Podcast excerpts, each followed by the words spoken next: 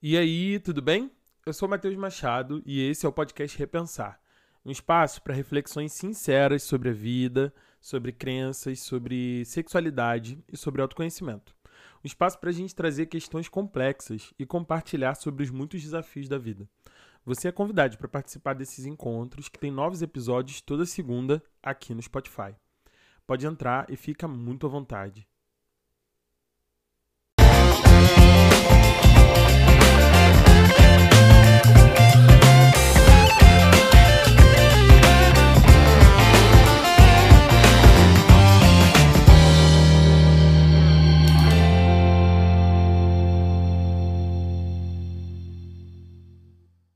Pois é, gente, eu nem acredito que está começando, estou super empolgado. E nesse primeiro episódio, a gente vai conversar sobre culpa cristã, um tema que faz esse podcast ganhar vida e traz muitas discussões importantes que geralmente não podem ser abordadas nos espaços religiosos. É importante destacar que tocar em assuntos difíceis mostra a fragilidade de uma teologia que é feita para cumprir uma hermenêutica que está mais preocupada com o texto do que com a vida.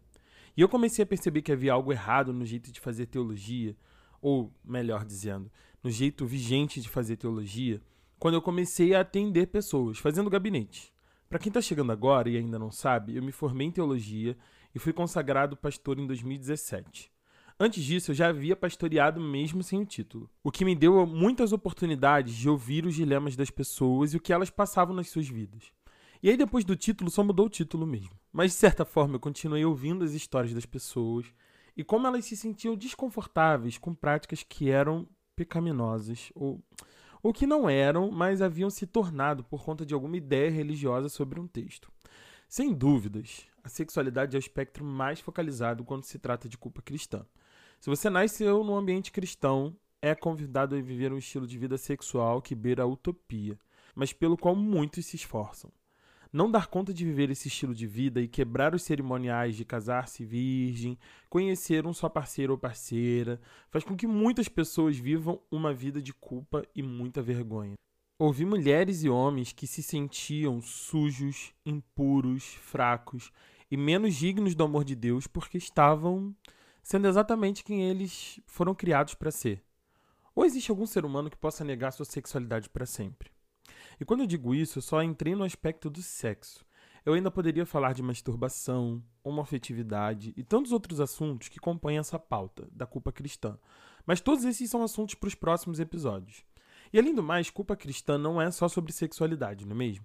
O sentido religioso de culpa tem a ver com a avaliação negativa que uma pessoa recebe de sua divindade por conta dos seus atos pecaminosos. Geralmente tem a ver com a transgressão de um tabu ou de uma norma religiosa. Algumas delas são passíveis de repreensão e pena, como disciplina, afastamento e até exclusão. Se você nasceu na igreja, você sabe como é que funciona essa história aí, né? Mas a culpa religiosa, ela compreende também um estado psicológico, existencial e subjetivo, que propõe a busca de perdão ou a expiação dessas faltas para com o sagrado. E de certa forma, isso faz parte da experiência religiosa. Pecar e pedir perdão, né? É isso que eu estou querendo dizer. Geralmente, o pecado está ligado à culpa, e no sentido religioso, a culpa é a consequência do pecado cometido e arrependido por quem o cometeu. Com esse entendimento mais amplo sobre o que é a culpa cristã, talvez fique mais claro entender quantas coisas podem estar nesse balaio, né? E é sobre isso que nós vamos conversar na primeira temporada aqui no Repensar. Você pode enviar sugestões pelo Instagram, no arroba podcast Repensar, tudo junto. E você também pode fazer parte da nossa comunidade no WhatsApp mesmo. E olha, eu sei que tem gente que ama o Telegram, mas se eu fizer uma comunidade no Telegram, eu não vou olhar o grupo, gente. Então, a gente vai de WhatsApp mesmo, tá bom? Lá no WhatsApp a gente continua batendo papo, compartilhando sobre os temas que o Repensar desenvolve e tem a oportunidade de trocar como grupo sobre esses temas numa chamada de vídeo ou num encontro ao ar livre, no domingo, quem sabe, ou no outro dia da semana também. Bem, aqui estamos na fase dos sonhos, né? Se você acha que faz sentido fazer parte de uma comunidade de pessoas que estão repensando sua vida e tantos assuntos, esse grupo é para você e fazer parte dele é gratuito, tá bom? O link fica aqui na descrição desse podcast, desse episódio, e você pode clicar e fazer parte quando quiser. Bem, gente, na minha opinião, um bom podcast não é feito de monólogos. É sempre bom ter mais gente trocando ideia em podcasts. Eu adoro ouvir podcast, por isso eu faço podcast e convido pessoas para falarem aqui no podcast Repensar. E hoje nós temos duas convidadas super especiais. E a gente sempre vai ter convidados aqui para me ajudar a desenrolar os assuntos temas, tá bom? Deixa eu apresentar as minhas duas convidadas de hoje. A primeira vez que eu ouvi, só contextualizando, né? A primeira vez que eu ouvi o termo culpa cristã foi numa conversa entre amigos, num, num estilo de cultinho, vamos dizer assim, na casa de uma amiga, e a gente estava compartilhando um pouco sobre as nossas experiências nas igrejas de onde nós viemos e como foi a nossa infância e adolescência na igreja. Bem, lá nessa oportunidade, um amigo falou que a sua psicóloga sinalizava sempre que ele trazia alguma questão na terapia que estava relacionada com a culpa cristã. E é claro que eu decidi convidar ela para vir aqui compartilhar com a gente. Então, daqui a pouco você vai ouvir a Fernanda. E ela vai falar um pouco sobre a diferença entre culpa e responsabilidade. Você consegue diferenciar as duas coisas? Bem, na sequência a gente vai ouvir uma outra pessoa de quem eu sou muito fã, que é a Luciana Peterson, que também é podcaster. Ela tá lá no podcast Redomas e vocês precisam ouvir, eu super recomendo. E ela vai contar um pouco pra gente de como ela se viu nessa relação com a culpa cristã e como ela passou a lidar com isso ao longo do tempo. Inclusive, Luciana, muito obrigado pelo emoji que você mandou sobre a culpa cristã. Eu vou mandar no grupo também para quem entrar aí e quiser descobrir mais. Tá bem? E aí, vocês estão prontos para esse bate-papo de hoje? Então, se a resposta é sim, senta num lugar confortável, pega um copo d'água, pega um chocolate e vamos lá, que a gente tem muita coisa para conversar hoje, tá bom? E aí, Fernanda, fala com a gente. Oi, Matheus. Oi, pessoal do Repensar, tudo bem? Bom compartilhar aqui com vocês. Bom, meu nome é Fernanda, eu sou psicóloga, sou pesquisadora independente de psicologia preta, uh, estudo sobre isso. Hoje eu trabalho com psicologia clínica e hoje eu vim aqui deixar uma reflexão para vocês, na verdade, né? Da gente falar um pouquinho sobre a diferença entre responsabilidade e culpa, entendendo que uma nos amadurece e a outra nos pune, né? Que a culpa ela veio, na verdade, ela foi incutida na sociedade por uma instituição e ela veio para punir, né? Com caráter punitivo, com caráter de que é, nada saia do controle, né? De quem tem o controle de tudo, de que nada saia do controle. Então ela foi incutida, ela foi permeada, ela foi é, distribuída, né? multiplicada na sociedade com esse caráter, com caráter punitivo. E a responsabilidade, ela vem com caráter ela tem o caráter, não vem, ela tem o caráter de amadurecimento, né? Porque você faz as suas escolhas e você faz as suas escolhas entendendo as consequências delas e se responsabilizando pelas consequências das suas ações. Então, tendo essa responsabilidade, entendendo que as suas escolhas terão consequências, é, isso amadurece você, né? Ah, enquanto a culpa ela tem esse esse peso da punição, por isso que a culpa ela não te ajuda a caminhar, na verdade, né? Ela te prende no mesmo degrau, ela não te ajuda a subir. Ela ajuda muito mais a descer do que a subir, ou ela ajuda a descer, ou ela congela você no mesmo degrau.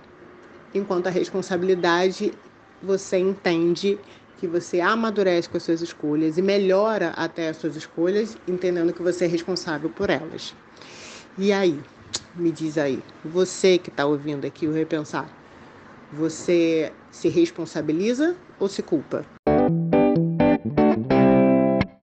Olha aí, eu não disse para você pegar uma água, sentar, ficar tranquilo? A Fernanda já chegou com um monte de reflexões e eu quero agradecer você, Fernanda, por fazer parte desse primeiro episódio aqui do podcast e trazer reflexões tão importantes pra gente nesse início. Eu quero falar de algumas coisas que eu anotei do que a Fernanda falou. A primeira coisa que ela falou que me chamou a atenção foi que a culpa foi instituída por uma instituição. Você faz ideia de que instituição foi essa? Vou deixar aqui no ar para você pensar e pesquisar um pouco mais sobre isso da culpa. A segunda coisa é a culpa, ela é punitiva e ela vem para que nada saia do controle. E aí fica a grande pergunta, do controle de quem? Você já se viu nesse lugar como alguém que está sendo controlado ou só como alguém que está participando de uma comunidade, né? A gente deveria pensar que a comunidade de fé, o lugar onde a gente está como igreja, como comunidade, enfim, religiosa, é um espaço onde a gente pode dialogar sobre a nossa fé, onde a gente pode trocar conhecimentos, onde a gente pode perguntar, onde a gente pode ensinar também sobre o que a gente aprendeu. Mas pensar na culpa como esse lugar que nos coloca dentro do controle de alguém é muito complexo, porque faz a gente pensar em quantas vezes já esteve nesse esquema de controle. Não só na igreja, a partir das nossas casas, né? E aí fica aquela grande pergunta que é a seguinte: você foi ensinado por meio de culpa ou da responsabilidade? Se você teve a oportunidade de participar da criação de qualquer criança, você deve se lembrar de vezes onde você repetiu coisas que você também ouviu, do tipo, não pode fazer isso, não pode fazer aquilo, ou aquelas promessas do tipo, olha, se você fizer isso, vai acontecer isso com você. Seja apanhar, ficar de castigo ou qualquer outra coisa do tipo. Mas você já parou para perceber como essas coisas que te aconteceram é, trouxeram você até aqui? Permitiram que você fosse esse adulto, essa adulta que você é hoje? Porque a gente não pode achar que essas coisas simplesmente ficam no passado e a gente continua vivendo a vida sem esses ensinamentos ou sem a maneira como eles nos foram ensinados. E aqui a gente pode considerar é, a maneira de se vestir, maneira de se portar, é, o penteado do seu cabelo. Sabe essas podes e não podes? A gente vai falar sobre isso melhor num outro episódio. No próximo episódio, inclusive, já fica o convite para você para essa conversa sobre os podes e não podes da vida cristã. Mas pensando mais aqui um pouco sobre a culpa hoje. Como os discursos que a gente ouve ao longo da nossa vida religiosa permitem que a gente pense em algumas coisas antes de ficar com alguém, antes de sair na rua, antes de comprar uma peça de roupa, antes da gente emitir algumas opiniões, tudo porque fomos criados não pela responsabilidade, mas sim pela culpa. E como a Fernanda disse, a culpa ela não nos ajuda a caminhar. A culpa não gera metanoia, não gera crescimento e não gera amadurecimento. E eu tenho visto muitas pessoas compartilhando suas experiências de fé muito baseadas nessa culpa ou nos ensinamentos que vêm da culpa ensinamentos que não vêm trabalhados numa reflexão da vida, que não vêm acompanhados do atual momento da vida dessa pessoa. São reflexões baseadas naquilo que ouviram e sequer digeriram, muitas vezes por conta dessa culpa. E é muito interessante porque no processo de gravar e falar algumas coisas a gente vai se lembrando de coisas que a gente viveu ao longo da vida, né? Eu falei sobre ficar e eu me lembrei de uma menina porque eu me apaixonei na época do ensino médio era minha amiga e era espírita. Nós fomos ao cinema, assisti um filme, nunca mais esqueci. Era uma vez. Filme brasileiro, bom pra caramba. E adolescente, super afim. É... E chegou um momento, olha só o que eu vou falar, hein? Em que ela deitou no meu ombro e eu fiquei pensando: Meu Deus, ela é espírita. E eu nem sei dizer por que eu não podia ficar com ela assim de alguma forma eu já tinha ouvido falar de jogo desigual. E eu tinha 14 anos, 15 por aí.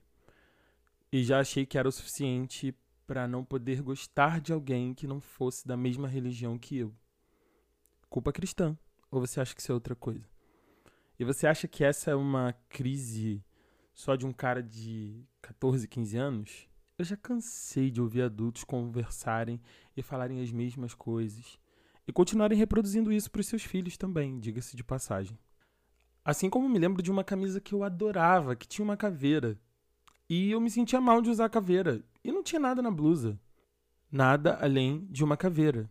E por que usar uma roupa de caveira talvez fizesse alguém menos cristão?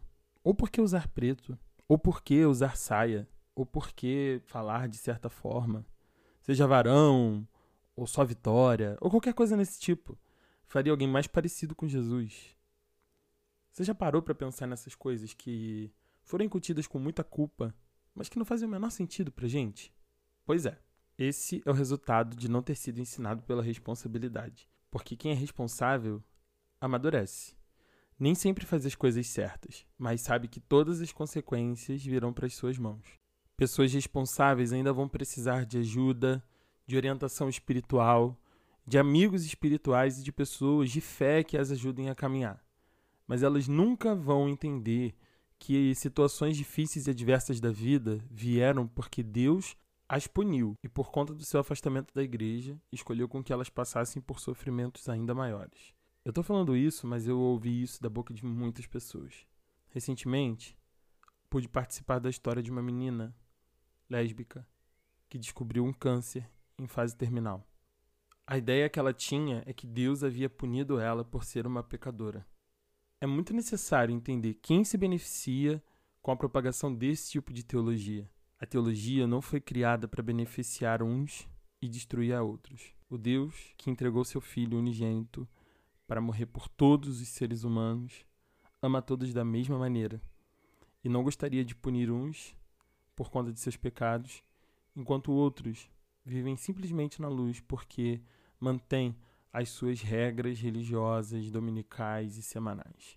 É importante que você entenda que quando a gente está falando de culpa cristã, a gente está falando sobre a necessidade de se libertar de muitas ideias que não são bíblicas, mas que são doutrinárias e que permitem com que algumas pessoas sofram mais do que outras. Ensinar os preceitos de Deus através da responsabilidade é um caminho conflituoso, cheio de espinhos e ainda pouco explorado por muitas comunidades, mas impede de criar adultos infantis na fé, com medo de um Deus que pune e não um Deus que ama e que ajuda a gente em cada dificuldade e adversidade que a gente passa ao longo da nossa trajetória da vida. Você cristão que me ouve, consegue pensar a sua vida cristã livre de preocupações e mais voltada para a liberdade que Jesus prometeu te dar? em vários textos que a gente lê na Bíblia? Pois é.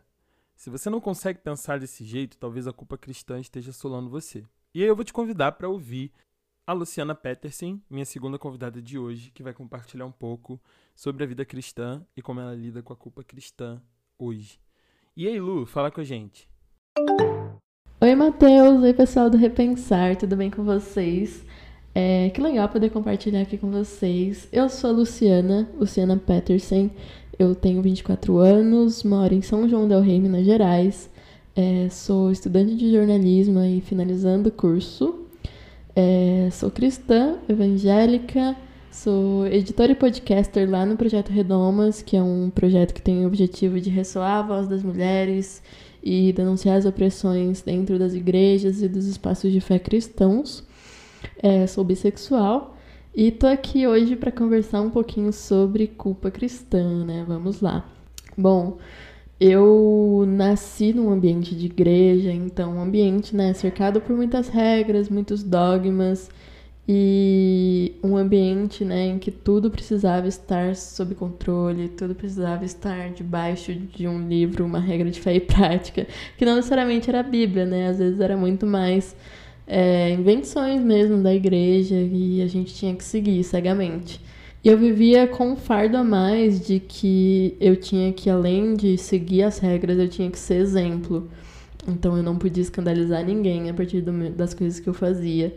E mesmo que eu nunca tenha sido uma criança rebelde ou uma adolescente rebelde, nunca tinha nunca fiz nada errado, assim, nada absurdo, eu vivia com essa grande culpa, esse grande medo de levar o meu irmão a cair, de, de fazer outra pessoa é, ir pro inferno por minha causa, que coisa horrível seria da minha parte, né? Então eu sempre vivi com esse jugo muito pesado e nem sempre eu sabia nomear como culpa, né? Porque como a Fernanda fala, a culpa ela nos pune, ela nos paralisa, né? ela prende a gente no mesmo degrau. Então, por exemplo, eu me sentia muito culpada em uma época, é, por exemplo, por usar determinadas roupas ou por ouvir determinadas músicas e nesses momentos eu sabia identificar isso como uma culpa cristã, né? Então eu falava, ah, eu ouvi tanto na igreja que eu não podia ouvir música do mundo que agora eu tô ouvindo aqui um, um emo, uma música emo, e tô me sentindo mal, mas é porque essa música realmente não tá me edificando. Mas na verdade, talvez seja porque a igreja falou que eu não podia ouvir, né? E só por isso que eu tô com culpa. Porque a igreja também cria esse dualismo, né? Se você tá se sentindo culpado, é porque o Espírito Santo tá te incomodando. Quando não necessariamente, às vezes é só a culpa cristã mesmo, a famigerada culpa cristã. Enfim, mas tinha outros é, sentimentos de culpa que eu sentia que eram muito mais difíceis de identificar, principalmente em relação à minha sexualidade. Assim, eu demorei muito a perceber que eu vivia com uma grande culpa, um grande fardo, um grande medo que me paralisava, assim, me, impedia de viver minha própria vida.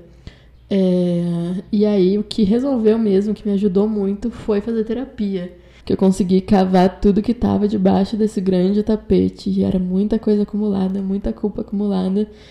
E não foi fácil, assim, principalmente nos primeiros meses de terapia. Eu tive que lidar com muita coisa que eu estava escondendo há muito tempo e estava fingindo que não existia, mas que me afetava, mesmo que eu fingisse que não, assim. E outra coisa que me ajudou muito foi me cercar de pessoas que é, passavam por, por coisas parecidas que eu, assim. E pessoas que me ajudavam a entender que tá tudo bem, que a gente pode é, se acolher mais, né? E lidar com a gente com mais carinho, assim. Porque isso, a igreja fala, né? Não, você tá pecando, você tá amaciando seu ego. Só que às vezes não, você não tá amaciando seu ego, você só tá se cuidando, se tratando com mais carinho, né? É, amando a você mesmo, como diz a Bíblia, né? Amar o próximo como a si mesmo. Então, se cuida mais também, né? E hoje eu ainda me percebo me esbarrando assim na culpa cristã de vez em quando, mas ela não mais me domina, eu acho assim. Eu consigo diferenciar, eu consigo me separar dela, consigo identificar com mais facilidade. Mas de vez em quando eu esbarro ainda. Tem até uma figurinha no WhatsApp que é o esmilinguido falando: Amiga, você esbarrou na culpa cristã que eu compartilho sempre com as minhas amigas, principalmente as minhas amigas do Redomas. Então, esse tem sido meu processo. Eu acho que provavelmente ecoa com muitas pessoas cristãs, assim, e que passam por esse processo de desconstrução e de terapia, quem sabe. É, espero que ajude vocês de alguma forma. Gente, a Lu não é uma fofa? Claro que você ajudou, tenho certeza, Lu. Muito obrigado pela sua participação aqui também no nosso podcast hoje, nesse primeiro episódio. E eu anotei algumas coisas também do que a Lu falou para compartilhar com vocês, né? Primeiro são esses termos que a gente ouve na vida cristã, que são muito malucos e que prendem a gente pra caramba.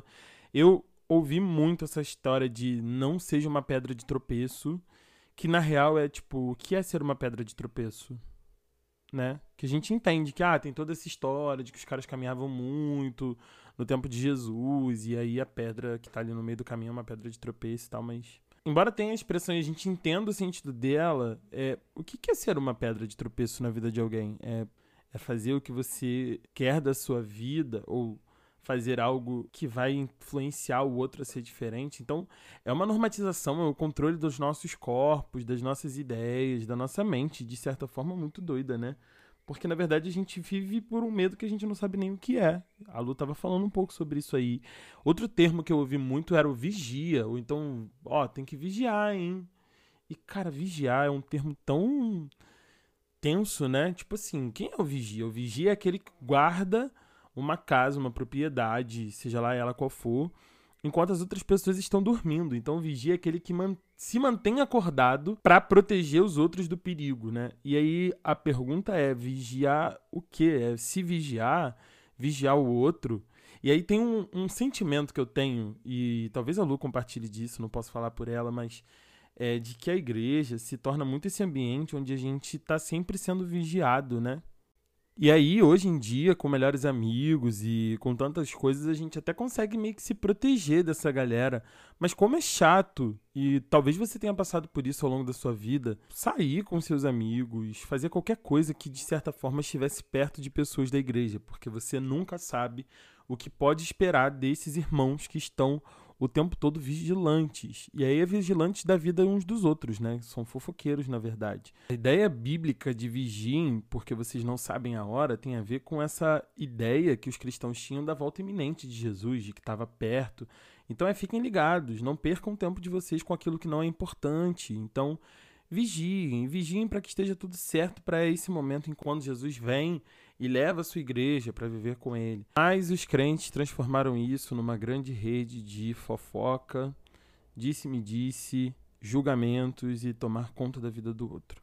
Inclusive, isso me faz pensar no inferno de Sartre. Sartre, Jean-Paul Sartre, uma vez escreveu uma peça para três amigos que ele não queria quando ele escreveu essa peça, que nenhum dos personagens tivesse maior destaque do que o outro. Então ele escreveu uma peça chamada Entre Quatro Paredes, onde haviam duas, três pessoas, né, duas mulheres e um homem.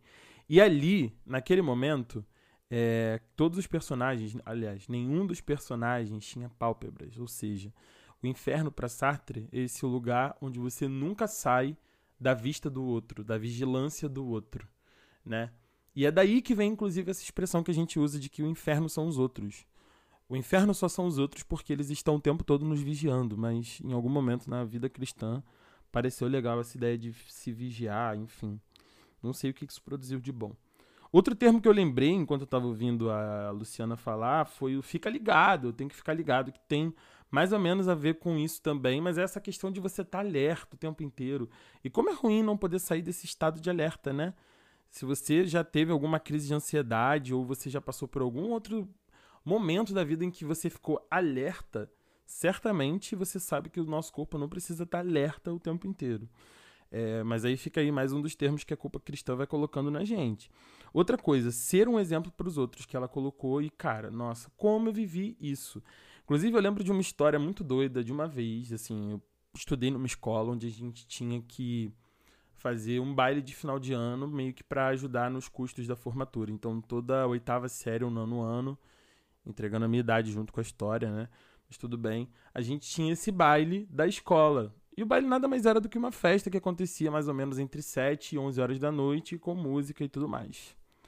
Crente pode ir em baile, gente? Então, fica aí essa pergunta para você me responder depois também. Mas naquela época não podia, mas eu consegui conversar tudo mais com minha mãe, com meus pais, expliquei a ideia do que precisava fazer.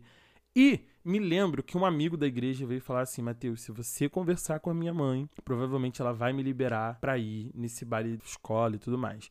Talvez você seja esse amigo que também fazia essa mediação, mas ainda tinha isso. Se o Mateus vai, então tá tranquilo. Pff como os pais acreditavam nessa história, né? Mas entra aí também nessa ideia de que a gente pode colocar pessoas como exemplos acima de outras, né? E como é ruim esse lugar para quem acaba sendo exemplo. Lu, eu te entendo super, super, super. Outra coisa que o Lu falou que eu queria comentar, gente, vocês conhecem alguma música que não seja desse mundo? Porque música que não é do mundo é extraterrestre, né, gente? Música é música. Tá bom, gente? Música boa, música ruim. A gente podia dividir música assim. Se a gente for olhar para o mercado fonográfico gospel e entender como foi que ele se criou, por que, que ele existe e o que, que ele movimenta, muito complexo, né, gente? É uma conversa que a gente precisa ter com muito cuidado. Lembrando sempre que os louvores eles têm essa capacidade de nos conectar com Deus, de nos conectar em comunidade. Eles são, alguns deles, maravilhosos. Agora, dizer que só música cristã pode ser ouvida por cristãos é bem complexo, né? Outra coisa que eu reparei, você viu que todo mundo aqui tá falando de terapia, né, gente? Eu faço terapia, Luciana falou da terapia, Fernanda, nossa psicóloga maravilhosa, veio por conta de um relato de terapia. Então, olha, faça terapia, muito gostoso, viu, gente? Recomendo. E terapia não é só para quem tem questões com a sua sexualidade, como é o meu caso, o caso da Lu, em relação a isso de você entender, se entender como gay, como bio, como qualquer outra coisa nesse processo. Olha, terapia é importante para a gente poder organizar a nossa mente, tirar várias coisas do, do, nosso coração, inclusive essa culpa. E às vezes são coisas que a gente já está observando e às vezes a gente fala, gente, na terapia de coisa que ninguém nem sabe, que você nunca refletiu sobre. Você abre a boca, fala e fala assim: Meu Deus, onde estava isso? Então, terapia fica aqui como indicação. Foi onde a Lu conseguiu começar a lidar bem com isso e fica aí a dica para você também. E, gente. Um último ponto nessa palavra da Lu é a oportunidade da gente ter conversas sinceras com gente acolhedora. Às vezes a gente vive em ambientes muito tóxicos. Não fique nessa ideia de que porque você está numa igreja, esse ambiente é saudável. Existem muitas igrejas com pessoas que têm comportamentos tóxicos, com pessoas que têm comportamentos controladores, com pessoas que vão trazer teologias das mais deturpadas e que vão pregar coisas para você que não necessariamente estão na Bíblia. E lembrando, gente, que até o uso da Bíblia precisa ser feito com uma interpretação que cabe no nosso tempo, no nosso contexto de Brasil 2021, né? Se a gente for ler a Bíblia com a ideia de um hebreu que viveu há 5 mil anos atrás, não sobra ninguém. Olha aí quanta coisa bacana já ficou para você repensar durante essa semana, até o próximo episódio, na segunda que vem. Espero que você tenha aproveitado esses últimos minutos que a gente teve de papo por aqui. E olha, sempre que chegar ao final de um episódio, eu vou pedir para você pegar aí um bloco de notas, alguma coisa, sei lá. Pode ser em papel, pode ser no celular, um post-it, um caderno, qualquer lugar onde você possa anotar algumas reflexões importantes sobre esse nosso encontro aqui que, cara, são, enfim, pérolas, coisas preciosas para você guardar e eu vou chamar esse momento de moral da consciência, beleza? Então, aí no seu moral da consciência eu queria compartilhar quatro coisas que eu aprendi hoje que eu quero compartilhar com você. Número 1. Um, prefira viver pela responsabilidade. Jesus não morreu para que você vivesse se sentindo culpado ou culpada. Número 2. A forma como você crê está de acordo com a cabeça que você tem hoje ou está sobre a forma ou a forma na qual colocaram você. Número 3. Quando as coisas parecem estar fora de controle, você se sente culpado ou responsável? Essa pergunta pode te ajudar a responder muitas outras perguntas. Leve ela para você. Por último, não menos importante, quarta e última lembrança de hoje. Lembre-se de cuidar de você. Faça terapia e avalie as pessoas com quem você constrói relações. É gente que te faz amadurecer ou que só joga você para o lugar da culpa. Procure amizades espirituais, gente que se importe de verdade, que não está interessado somente em apontar os seus erros e julgar cada um dos seus pecados, mas que se importa com você de maneira geral, como um todo, como pessoa, e que te ama da mesma maneira como Jesus te ama. Então é isso, gente. Nós temos um episódio do podcast Repensar e eu quero agradecer você que me ouviu até aqui. Olha, eu fingi costume, mas eu realmente estava nervoso para fazer esse negócio rolar. É, mas estou feliz, feliz que a gente chegou até aqui, que a gente pôde começar essas discussões que não terminam com conclusões para você que quer, né? Ela termina com ideias e eu espero que essas ideias te façam repensar até o episódio da semana que vem quando a gente vai conversar sobre essa história de pode ou não pode da religião. Você acredita nisso? Você foi criado dentro dessa ideia? É saudável esse caminho de viva isso ou viva aquilo? Essa dualidade? Olha, se você tem perguntas e experiências sobre esse tema, então vem de zap zap. Nosso grupo está aqui na descrição do episódio, como eu falei no início hoje, ou na bio do nosso Instagram, onde você também pode encontrar o nosso link aqui, tá bom? E olha, eu tenho certeza de que a gente vai trazer pontos sobre os quais você nunca ouviu antes. E eu não tô falando do ponto G, não, tá? Tô falando de pontos importantes da vida cristã. Então, não deixe de compartilhar se você tiver. E se você não tiver, vem aqui, ouve, vamos ver o que rola na semana que vem, tá bom? Um beijo no seu coração, se cuida e não esquece de que repensar é viver uma metanoia. Até a próxima. Tchau, tchau.